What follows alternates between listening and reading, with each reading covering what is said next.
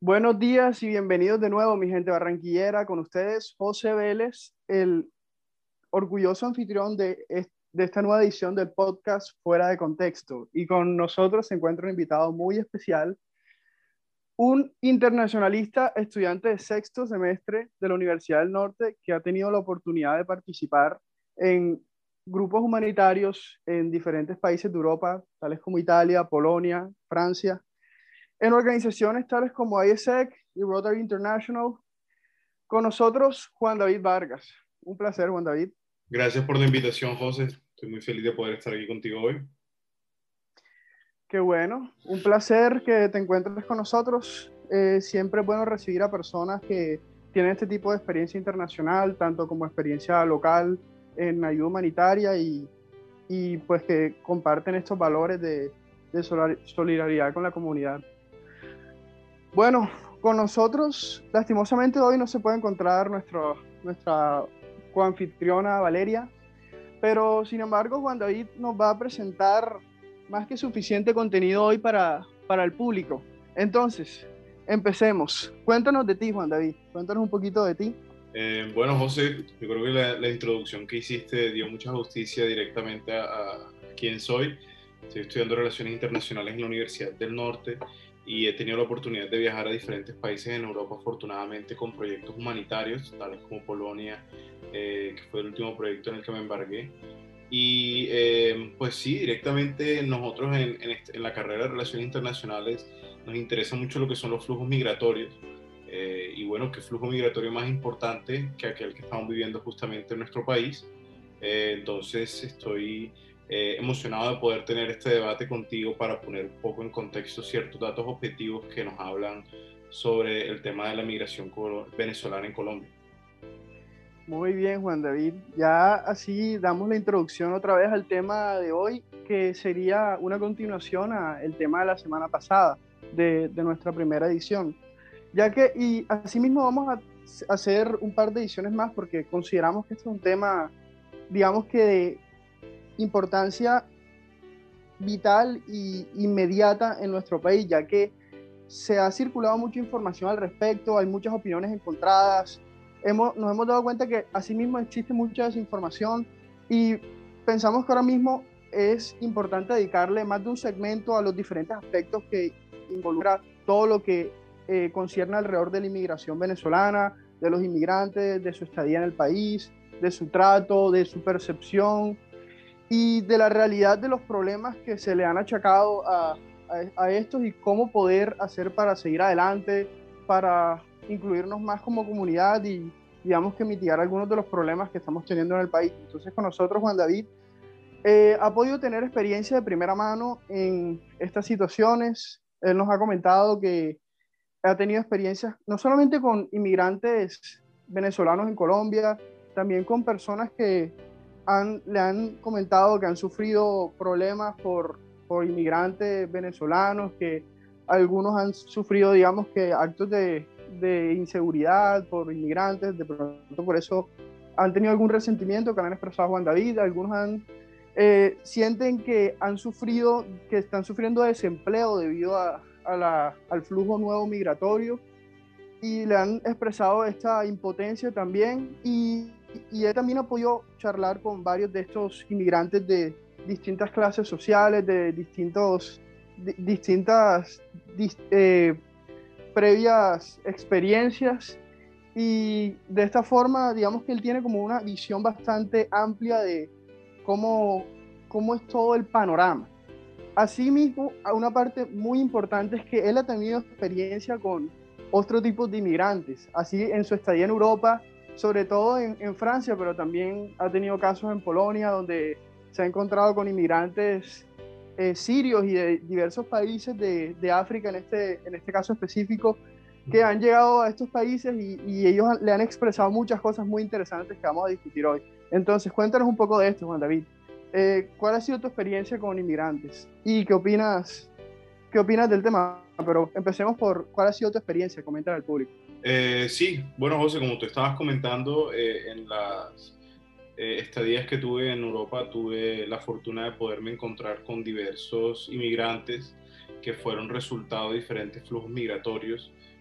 directamente de Siria, en Francia, y pues en este caso principalmente de África del Norte y África del Oeste cuando estuvo en Polonia. normalmente, sí, como te dije, esta gente es una gente que tiene cierto tipo, obviamente, de estado mental frágil correctamente, ya que en los países de origen en los cuales ellos se encuentran, eh, pues normalmente se encuentra un desplazamiento forzoso, ya sea por eh, guerra, persecución, intervención militar no deseada, golpes de Estado, etc. Eh, normalmente esta gente,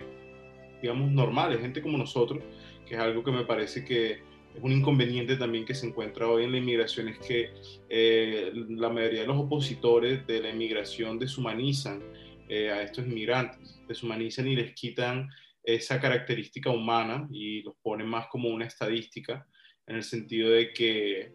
obviamente se encuentran en contra de estos procesos y argumentan más que nada las estadísticas de cuántos inmigrantes están entrando ilegalmente y no directamente, eh, pues obviamente de que esta es gente también, o sea, esa consideración. Eh, yo personalmente con respecto a la inmigración eh, tengo una posición muy objetiva, si bien como te acabé de explicar, es un factor muy desfavorable el hecho de que se le quite ese valor humano a los inmigrantes cuando se habla de ellos, sobre todo cuando se opone a un flujo migratorio. Pero también es importante ver las estadísticas y ver directamente, eh, normalmente, qué es lo que puede hacer el Estado para mitigar este tipo de flujo, por lo menos para que se resuelva de una manera en la cual los inmigrantes no terminen siendo, eh, digamos, los que salgan menos favorecidos de este tipo de soluciones yo creo que lo primero que resaltaste es algo muy importante. Eh, el, el, el, efecto mental que tienen. Estos son seres humanos, pero asimismo, como tú dices, pues el hecho de resaltar y tener en cuenta esto no significa que uno va a tener una posición o sea, plantada sobre la inmigración. Me parece interesante que consideres que tienes una posición objetiva sobre el tema y igual entiendas el, valor humano que tiene cada persona. Eh, por esto mismo, eh, hay que resaltar que es importante tener en cuenta las estadísticas y tener en cuenta lo que dicen los datos al respecto, porque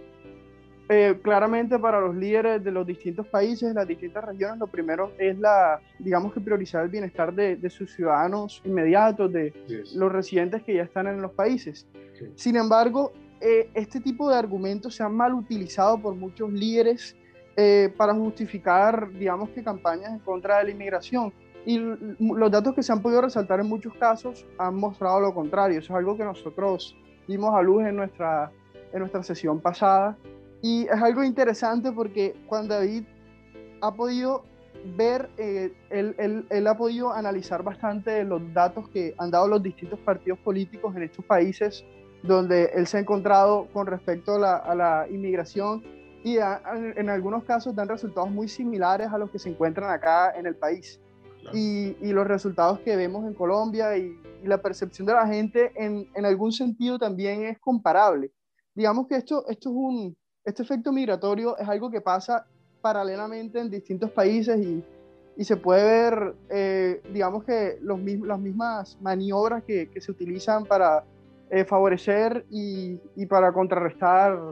la inmigración. Entonces, nosotros compartimos también unos datos eh, de nuestra investigación con Juan David que quedó un poco asombrado porque eran, digamos que hacía mucha referencia a, datos que él había visto de, de inmigrantes sirios en, Francia. Entonces, cuéntanos un poco de, de, esta experiencia que tuviste con los inmigrantes sirios en Francia y, y cómo, fue, cómo fue el panorama, el contexto en ese caso. Sí, normalmente en Francia lo que sucede es que eh, se encuentra un número sustancial, por lo menos en la época en la que yo estuve, 2015, donde justamente eh, ya eh, marcaba un periodo creo que de 5 o 6 años de la, intervención militar que se hizo en Siria. Y normalmente sí se ven muchos inmigrantes sirios en las calles de Francia, sobre todo en las calles del suroeste de Francia, que es una ciudad, que es un área costera, bajo la cual se se ve obviamente un flujo de entrada grandísimo por eh, el, espacio marítimo en el que se encuentran. Y al hablar con estos inmigrantes sirios uno encuentra de que muchas de estas personas eh, fueron desplazadas de manera forzosa. Eh, ellos se encuentran obviamente en un estado muy frágil y ellos obviamente encuentran de que eh, esa persecución no va a parar si emigran directamente a países vecinos. Eh, la mentalidad de ellos es que tienen que alejarse lo más lejos posible del país en el, en el, cual vivían porque el problema en el que se encuentra ese país directamente es algo que no va a parar. Entonces, eh, es un poco diferente tal vez al caso de Venezuela directamente porque en Venezuela, si bien el Estado es el que controla todo directamente, no hay una guerra interna. Hay una guerra obviamente entre la oposición y entre el gobierno sentado ahora mismo, pero en Siria completamente diferente porque destruyen sus casas. Eh, las destruyen directamente con bombardeos, asaltos, etc. Entonces ellos dicen, y, y, lo que me comentaba la mayoría era que sus casas habían sido completamente destruidas, que no tenían absolutamente nada que tuvieron que coger el poco dinero que tenían o el poco dinero que pudieron conseguir para poder pagarle directamente a eh, entes ilegales, como los denominados coyotes, para poder hacer el tramo de Siria directamente hasta, hasta Europa del Oeste y pues muchos de ellos terminaron en Francia y en las ciudades costeras de Francia porque es el primer acceso al que tienen. Entonces, esta gente que está destruida completamente mentalmente, gente que no tiene absolutamente nada, gente que no tenía ni zapatos, y es difícil pensar que normalmente el discurso en Francia eh, fuera de, digamos, eh, recibirlos, pero de todas maneras, de lo que yo pude ver, es, eh, los franceses son muy indiferentes con respecto a un proceso migratorio de sirios, porque, pues en el caso de ellos, mm, a diferencia en el caso de Colombia, ellos no perciben a los inmigrantes sirios como gente que vaya a amenazar directamente el espacio de trabajo que ellos tienen, como lo consideramos aquí en Colombia de que los inmigrantes venezolanos y también en México se hace en Estados Unidos se hace lo mismo, perdón, con los inmigrantes mexicanos, de que están aquí para robarnos los trabajos. Em, eso lleva también mucho a un argumento en el cual los datos lo, lo evidencian claramente de que un país que tenga mayor desarrollo económico, como en Europa, en Europa del Oeste sobre todo, eh, los ciudadanos no van a estar tan afectados con respecto a un flujo migratorio directamente porque mientras el PIB de un país sea positivo, normalmente un flujo migratorio no va a tener un impacto adverso a él porque las oportunidades de trabajo se encuentran. En un país donde una tasa de desempleo es en silla alta, como tal vez el caso de Colombia, agregar 4 millones de venezolanos que la mayoría no tienen empleo, probablemente vaya a afectar eh, directamente a que el desempleo suba pero no es un factor determinante, porque ya el desempleo en sí antes estaba mal. En cambio, en Europa los inmigrantes sirios que llegan a Francia, que llegan a Alemania, no se les eh, encuentra un discurso xenófobo, justamente por el mismo hecho de que ellos tienen unas economías muy fuertes y que normalmente las oportunidades y los sectores para trabajar se encuentran disponibles para recibir más trabajo. Muy interesante, la verdad es que todo este paralelo con la inmigración, con la inmigración en distintos países también, o sea, tiene que ver el contexto de, de, los países y digamos que el contexto del país local. En nuestro caso yo creo que es una situación bastante particular, ya que Colombia y Venezuela son países muy similares y tienen una cultura compartida muy importante que digamos que no podemos, eh, no podemos ignorar en este caso. Eh, países como Siria y, Francia eh, tienen diferencias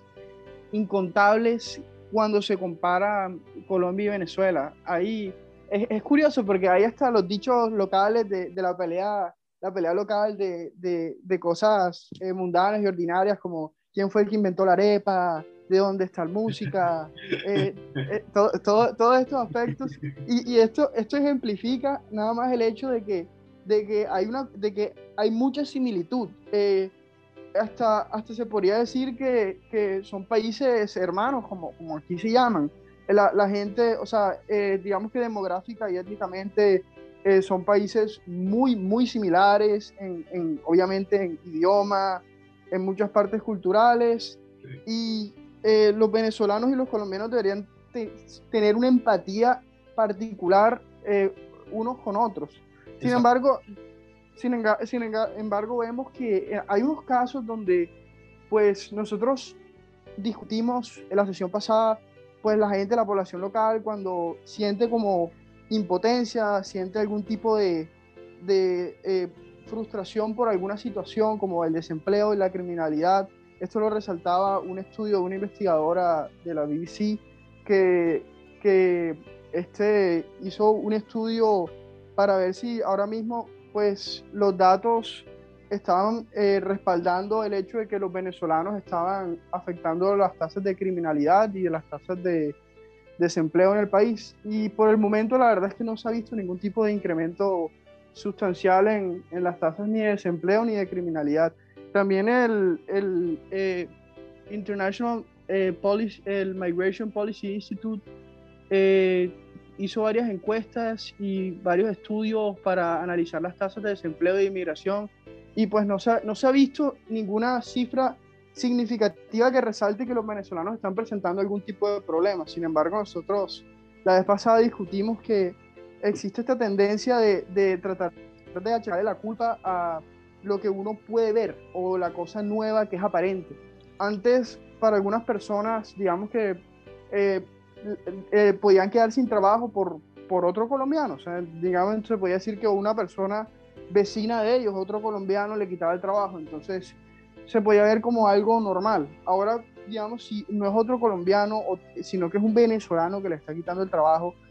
dado el hecho de que ahora hay una gran parte de venezolanos en el país, porque ya se están haciendo parte de la, de la sociedad. En algún caso puntual, entonces, digamos que saltan a conclusiones de que el desempleo en el, país, en el país ha aumentado, o sea, o que ha hecho algún tipo de impacto sustancial, pero la realidad es que las proporciones se han mantenido, se han mantenido. Y si no hubieran estado los venezolanos, si no hubiera llegado todo este flujo de gente, probablemente, probablemente siguieran con la misma proporción y esa misma persona pudo haber perdido de igual manera el trabajo por, por algún, algún colombiano, algún tipo de, de habitante local. Eh, entonces, eso es, eso hay, hay, un, hay un nivel de especulación ahí, pero, pero digamos que eso es algo que también pueden respaldar un poco los datos en este sentido y yo siento que es un problema que estamos sufriendo porque ese tipo de, conclusiones basadas en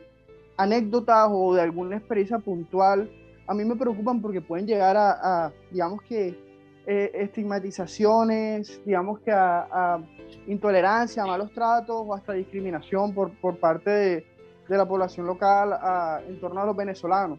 De pronto algún caso puntual de, imagino que tú lo has escuchado, algún caso puntual de, de atracos, de, de, violencia o de, algún tipo, porque es verdad que tanto como en Colombia, en Venezuela existen muchas bandas criminales y, y ahora que hay un flujo más grande de venezolanos en el país, pues también con ellos vienen eh, en una proporción pues similar hasta el momento de, de, la población que viene, viene, viene gente de todo tipo, tanto como gente que está contribuyendo al país en, en trabajo, en oportunidades, en creación de, de, nuevos negocios, de nuevas oportunidades laborales, así como en delincuencia y en algún, en algún eh, otro tipo de cosas no tan favorables. Pero es más fácil resaltar estas cosas, ¿no? Eh, el atraco, el, el, el, el crimen, que, que, las cosas positivas. Y yo creo que el hecho de que esto se resalta por las personas locales, tanto como en los medios, me parece un poco preocupante. ¿Tú qué opinas? Eh, sí, José, ahí es muy interesante lo que tú dijiste, sobre todo porque también analizando los datos que tú eh, y tu grupo directamente me dio para revisar, pues eh, en efecto es como tú estás diciendo. Normalmente eh, el crimen en Colombia y los arrestos en Colombia, pues muestran claramente estas estadísticas, por lo menos del Migration Policy Institute, muestra directamente que un 2.3% de los arrestos en Colombia en el 2019 fueron, digamos, incluyeron venezolanos y, el 3, eso implica que es el 3.2% de la población total del país y, obviamente el arresto el, nivel de arresto fue un 5.4% nada más de los venezolanos. Estas estadísticas, si bien no son completamente positivas, normalmente no son alarmantes y, me parece que lo más peligroso que sucede directamente es cuando los líderes políticos de nuestro país empiezan a utilizar eh, discursos enfocados directamente hacia estas problemáticas para poder avanzar su agenda. Eh, y el caso más, me parece a mí a resaltar que sucede de esto es directamente de Claudia López. Eh, yo sé que ustedes han discutido esto ya anteriormente y pues sinceramente me gustaría también tocar temas un poco más allá de eso porque me imagino que esto ya lo han hablado, pero eh, la alcaldesa ha utilizado un discurso donde ustedes también ejemplificaron eh, en su estudio de que ella estaba afirmando de que el 20% de los hurtos que están cometiendo son directamente de los inmigrantes y ha llevado un discurso un poco xenófobo con respecto a los venezolanos, lo cual eh, se convierte en algo muy peligroso, no solamente para los venezolanos que viven en Bogotá, pero para los venezolanos que se encuentran en Colombia en general. Eh, normalmente yo pienso de que cuando muchos de estos líderes se ven en contra de estos... Eh,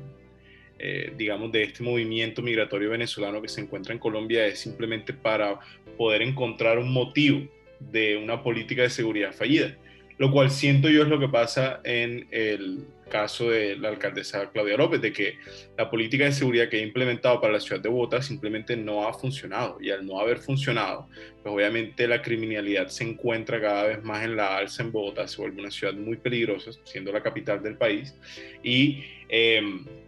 pues directamente uno puede pensar que ella utiliza eh, este tipo de discurso para poder encontrar como la razón por la cual esta política de seguridad falla. Y esto es peligroso también en el sentido de que crece también un sentimiento xenófobo de los colombianos que tienen tal vez ya pensamientos muy, eh, digamos, marcados con respecto a lo que sucede con el tema venezolano más, en las estadísticas que tú también me diste para revisar, aparece directamente que subió durante la pandemia un punto grandísimo en el que se encuentra una opinión del 69% desfavorable de, de acuerdo a la encuesta que se hizo en Bamer. Y normalmente, después de la regularización, también que el Duque anunció de 3 millones de venezolanos que se van a regularizar aquí en Colombia, hay otro repunte. Eh, el hecho de que normalmente las percepciones negativas con el proyecto Migración Venezolana, digamos, de esa percepción de que el venezolano traiga pobreza al país, está en un 66%, de que los inmigrantes son una carga de Estado, una carga para el Estado es un 58%, de que los inmigrantes le quitan los los venezolanos, 56%. Son estadísticas que son muy alarmantes ver justamente por el hecho de que cada vez que hay discursos como el de la alcaldesa Claudia López y, de, gente así, eh, se ve un repunte en esto. Entonces, sí, la verdad, Juan David, es que nosotros eh, compartimos esa preocupación y con todo el respeto a, la alcaldesa, no, pues no es nada personal contra ella. Este, este es un problema que, que, es internacional, es un problema que se ha visto en la política en muchos casos donde hay simplemente políticos que tienden a, a veces a aprovechar estas situaciones y no significa que esté dando desinformación precisamente, pero está eh, utilizando como información sesgada. A veces que eh, son datos que solamente son ciertos en, en, un caso muy puntual, en alguna región muy puntual, eh, y está omitiendo información que de pronto no favorece a, a, lo que ella quiere plantear con el discurso en este caso. De pronto,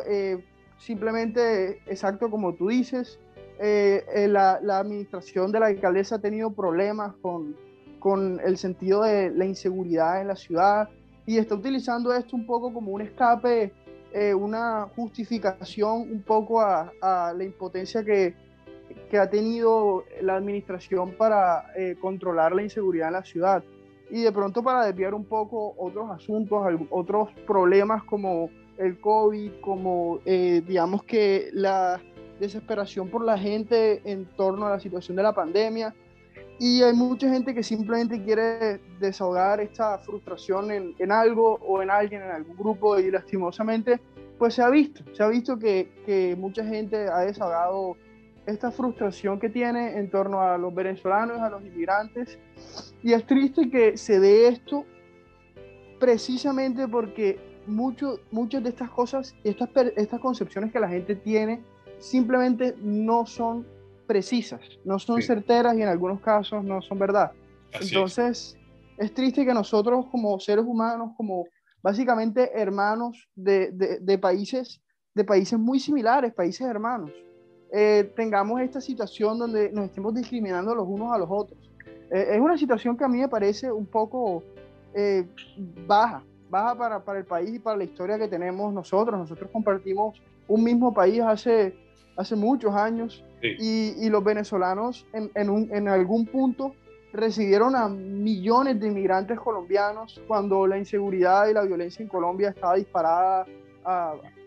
cifras eh, alarmantes. Eso. A mí, me parece, si puedo interrumpir un momento, muy interesante que mencionaras eso de los inmigrantes colombianos a Venezuela. Me gustaría tocarlo un momentico nada más como para poder ejemplificar también justamente cómo eso eh, eh, es diferente. Cuando, cuando, cuando, hubo esa alza migratoria en Colombia hacia Venezuela, Venezuela en ese momento se encontraba en un boom económico debido a los precios del petróleo subiendo tanto. Y eso mismo resalta lo que yo, lo que yo estaba comentando de que Venezuela no tuvo ningún problema en recibir inmigrantes colombianos. ¿Por qué? Porque la economía directamente estaba en la alza. Cuando uno tiene una economía positiva, una economía que tiene indicadores de PIB altos,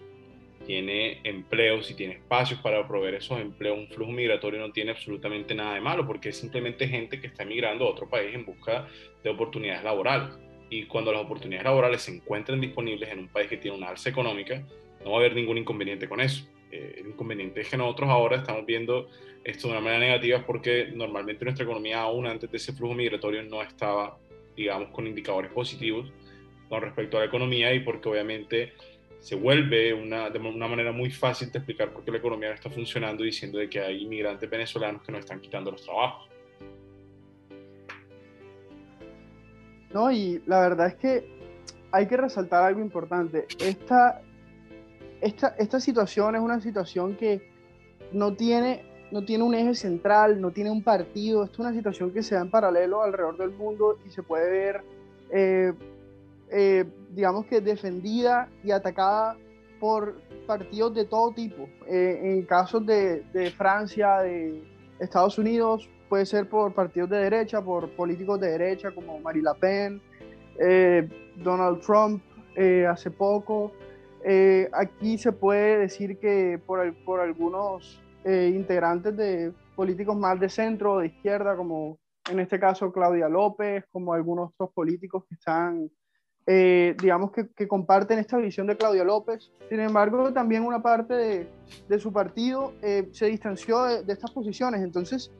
eh, se puede ver que, que, esto es una cosa que es muy, muy dependiente a la situación y, y, yo siento que es un problema de oportunidad y no, no nos podemos dejar de llevar de la, de la oportunidad de, de de echarle la culpa o de simplemente tener como la, la solución fácil, en este sentido de achacar los problemas a los inmigrantes eh, y de ignorar, digamos que la realidad en otros países, como se puede ver en Estados Unidos o en otros países donde los inmigrantes a largo plazo han tenido un impacto positivo y se han podido adaptar y acoplar en la, en, la localidad. En este caso con los venezolanos debería ser aún más fácil porque compartimos mucha cultura en caso de, los sirios y en, en, otros local, en otras ocasiones debería ser mucho más difícil porque tienen que adaptarse a una cultura completamente distinta, no comparten los mismos valores, eh, tienen diferentes, eh, vienen, la demografía es muy distinta y les cuesta eh, a algunos sectores de, de los países aceptarse los unos a los otros. Hay muchos, muchos factores y muchas variables que influyen en esto. Sin embargo, nosotros lo tenemos, como se puede decir, más fácil y yo siento que, que hay que mirar a futuro y el país eh, y el gobierno precisamente también tiene que tomar un, un rol eh, protagónico aquí en, en tratar de eh, acoplar y, integrar a, a, los inmigrantes a la sociedad de una manera digna, porque simplemente dejando entrar a los inmigrantes no es suficiente. Si uno va a dejar este, flujo, este flujo migratorio tan masivo, uno tiene que tener la responsabilidad de saber cómo, qué hacer con esto, porque si no simplemente eh, estás poniendo eh, en una situación tan poco favorable a, a los inmigrantes que vinieron a, a buscar mejores oportunidades y, y, adaptarse a una nueva sociedad, eh, en muchos casos a contribuir con una nueva sociedad. Entonces yo siento que estos, esas son cosas que todos tenemos que trabajar, pero hay que enfocarnos en, en no dejarnos llevar por, por conclusiones fáciles, por anécdotas y tratar de buscar eh, información fundamentada y, opiniones de, expertos en estos casos que nos ayuden a ver la realidad de, una manera objetiva, con lentes que no tengan, que no sean políticos en algunos casos. Y como, como, como leí en algunos comentarios interesantes, eh, la, violencia y la criminalidad no tienen pasaporte. Nosotros en Colombia deberíamos saber esto y, y, por eso, y asimismo, eh, asimismo la determinación eh, y la, la, buena fe, la buena voluntad tampoco tienen pasaporte. Y nosotros tenemos que, que ponernos en los pies de, de, nuestros hermanos venezolanos en este caso, aunque para muchos pues sea, digamos que más difícil asimilar esto porque les afecte directamente. Esto es una situación que eh, tenemos que tratar de arreglar de la mejor manera y, pues, y si se da el caso donde está afectando al país, a, a, sectores de la población de una manera significativa, pues ya el gobierno deberá tomar medidas para, eh, digamos que controlar un poco más eh, el flujo para, para que se pueda integrar de una mejor manera al país, pero como se, hasta el momento no se ha visto este caso, tenemos que tener una mente abierta con el tema. Y sobre todo, algo que mencionaste al principio que yo quería resaltar para, para acabar esta, esta charla es la parte mental de los inmigrantes y, digamos que la parte mental, los problemas eh, de seguridad, de, de o sea, la salud mental es una cosa que mucha gente de verdad no, no, no, piensa, o sea, no tiene en cuenta cuando, cuando se habla de los inmigrantes, cómo se sienten, cómo es todo el proceso, porque como tú dijiste y resaltaste claramente, estos son seres humanos, eh, son personas que están pasando por muchas cosas extrañan su hogar, extrañan a las personas que dejaron atrás, vienen de situaciones muy, muy, eh, a veces tristes y, desgarrantes internamente, tienen que dejar familiares, hay familiares que simplemente en algunos casos de guerra como el de Siria no sobreviven, eh, tienen que dejar sus sueños atrás, a veces no quieren dejar su país, quieren sacarlo adelante, pero se dan cuenta que hay una impotencia de que ellos no pueden, simplemente no pueden hacer nada por el país en este caso y tienen que hacer lo mejor para su futuro, para su familia y tienen que adaptarse a, una nueva, a un nuevo país con, digamos que, diferencias culturales y, muchos casos. Y, y, a veces tienen miedo de, de, de, lo que dejaron atrás, todavía tienen miedo de volver a su país. Eso es muy interesante porque en una encuesta que vimos del país eh, hacia los venezolanos, que, les preguntaron que, que, si estarían en riesgo en caso de regresar a Venezuela, eh, estos son datos que, que son increíbles nada más un 5% dijo estar muy en desacuerdo en que estaría en riesgo al regresar en Venezuela y más del 35% dijo que estaría muy de acuerdo que ellos estarían en riesgo volviendo a su país. La gran mayoría de personas, de inmigrantes que, encuestados, piensan que estarían en riesgo y algunos que estarían muy en riesgo en volver a su país. es una cosa que a veces nosotros no, no nos damos cuenta eh, la gente a veces está atemorizada de, de, que los deporten, de devolverlos a su país, porque ahí esos ellos saben que o pueden estar en condiciones de miseria completa o puede haber repercusiones por parte de gobiernos locales o de bandas criminales o simplemente pueden terminar en, una situación donde no puedan proveer para su familia. Entonces, esto es una situación que es más que números, más que estadísticas, como tú mencionaste originalmente. Esto se trata de seres humanos y se trata de ponernos en los zapatos de la gente y realmente entender las situaciones. Que muchas de estas personas no vienen con mala intención, no vienen con la intención de quitarle los trabajos, de, de hacer cosas, eh, de, de, hacer crímenes, de, de venir acá a, a, encontrar un nuevo lugar para, para delinquir. La mayoría de las personas vienen con el propósito, y esto se ha visto, esto se ha estudiado en muchos casos, la mayoría vienen con el propósito de buscar un mejor futuro. Así como nosotros mismos, como los mexicanos, como eh, los de Guatemala, Honduras, toda esta gente trata de cruzar a Estados Unidos, cruzar la frontera para buscar un mejor futuro para su familia, para buscar mejores oportunidades. Asimismo, en este caso, los venezolanos lo hacen acá.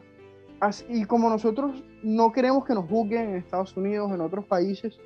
y nos da impotencia que hablen mal de los colombianos en algunos casos, como lo que, como lo que se dio en los 90, los 70, los 80 con la coca y, y todas estas estigmatizaciones, no, no, no, siento que no deberíamos hacerlo.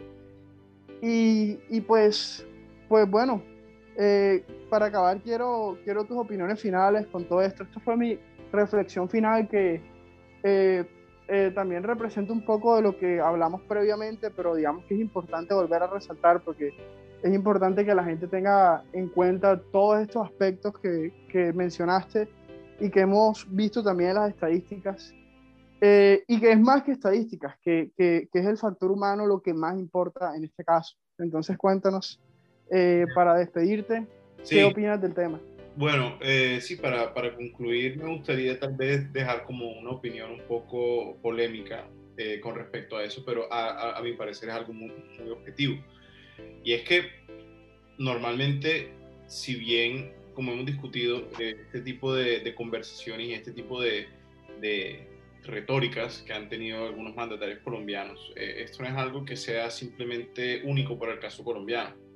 eh, definitivamente la migración hacia países donde la economía se encuentra eh, en un estado negativo, donde los indicadores no son los más positivos, sí necesita regulación. Esto, de esto no podemos ser eh, indiferentes solamente por el hecho de que obviamente queremos humanizar a estos inmigrantes. Y tiene que haber una regulación no solamente del flujo migratorio, sino de cómo se puede resolver esto. La, la respuesta más fácil sería obviamente mejorando la economía. Si tú mejoras la economía, obviamente tendrás más oportunidades y tendrás más espacios laborales para poder acoplar a, estos inmigrantes que vienen sin trabajo. Pero ¿qué se puede hacer mientras tanto? me parece que la respuesta es muy clara y es regular principalmente a los inmigrantes que ya están aquí y segundo, poder limitar el ingreso de estos inmigrantes eh, al país. Eh, en Estados Unidos es un caso muy famoso el tema de la frontera, y quiero usar esto como paralelo, porque normalmente muchos del Partido Demócrata eh, y en general, eh, digamos,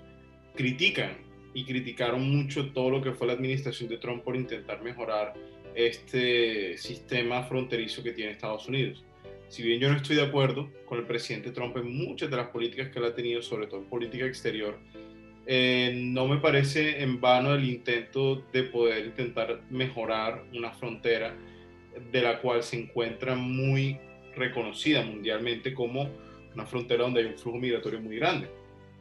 Eh, ahora, obviamente la retórica que él tiene hacia los inmigrantes es una retórica despicable, me parece que mucho del, mucho del idioma que él utiliza para escribir a estos inmigrantes no es correcto, ni es humanizante, ni le hace justicia a estos inmigrantes. Pero sin embargo, sí pienso de que el, el deseo de poder mejorar una seguridad fronteriza va siempre a tener un impacto positivo porque obviamente si en Estados Unidos con una pandemia encima está experimentando y experimentó baja en su economía, pues obviamente que venga o que vengan estas caravanas que vienen también de Centroamérica es muy preocupante. Lo que nosotros no queremos pensar cuando hablamos de un flujo migratorio es a qué lleva este flujo migratorio. Y la verdad es muy clara. Lleva una mala administración, eh, eh, se lleva por una mala administración, por una corrupción de los estados de donde se migra y directamente nos preocupamos más por criticar a aquellos que buscan intentar que haya una regularización más grande y directa sobre una frontera que preocuparnos directamente de cómo podemos resolver estos, estos estados eh, y estas situaciones que tienen estos estados que están mal administrados. Y ese es el problema, José, que yo encuentro más que nada directamente y me parece el reto más grande que se encuentra hoy en la política mundial, es que si bien nosotros tenemos opiniones diferentes, si bien nosotros tenemos posiciones diferentes hacia ciertos temas, nos, nos concentramos más en demonizar al partido opuesto o a la opinión opuesta que siquiera poder sentarnos para tener una discusión y tener un argumento. Cuando dos personas no se pueden sentar en la mesa, poder discutir un tema de gran importancia, bajo la cual es un tema muy polarizante, pues ya ahí estamos cortando desde la cabeza, sin antes haber comenzado una posible solución. Y me parece que si bien yo tal vez tengo una opinión un poco diferente a la que tendría la mayoría de la gente sobre cómo eh, veo yo el tema de la migración venezolana y veo el tema de la migración en general, el hecho de poder sentarme yo y hablar con una persona que tenga una discusión diferente y decir, estos son mis argumentos, aquí está la ciencia, aquí está eh, la información de manera objetiva, vamos a tener esta discusión. Entonces sí, yo, yo pienso que, que, que es un tema de que la próxima administración del 2022 va a tener que afrontar porque es algo que no va a parar el gobierno de Maduro hasta lo que sea ahora mismo no parece tener símbolos de parar toda esta política estatal que ellos tienen que genera una migración cada vez más grande. Eh, y, va, a tener que ser un tema que se va a tener que ver con mucha objetividad, obviamente ya un llamado a parar la xenofobia, porque la xenofobia no es una respuesta, o sea, no, no, no sirve absolutamente para nada, sino para crear más violencia. Pero hay, tiene que haber una regularización más grande de estos inmigrantes, tiene que haber una mayor protección fronteriza y hay que intentar encontrar una solución